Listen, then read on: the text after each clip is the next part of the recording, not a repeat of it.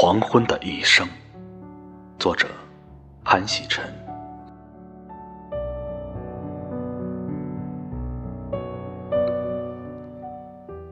黄昏来时，远处的风很大，院子里被吹落的杏花在兴奋的散步，偶尔有车从门前经过，越来越亮的尾灯。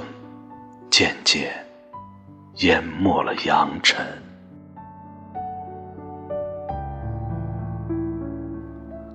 黄昏的脚步走得很慢，像一个了无牵挂的绝症病人。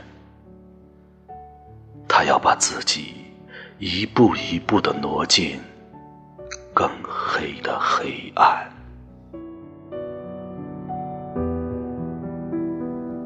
一定。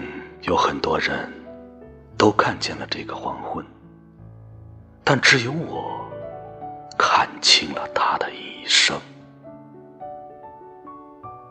并能在另一个黄昏到来前说出他心中的遗憾。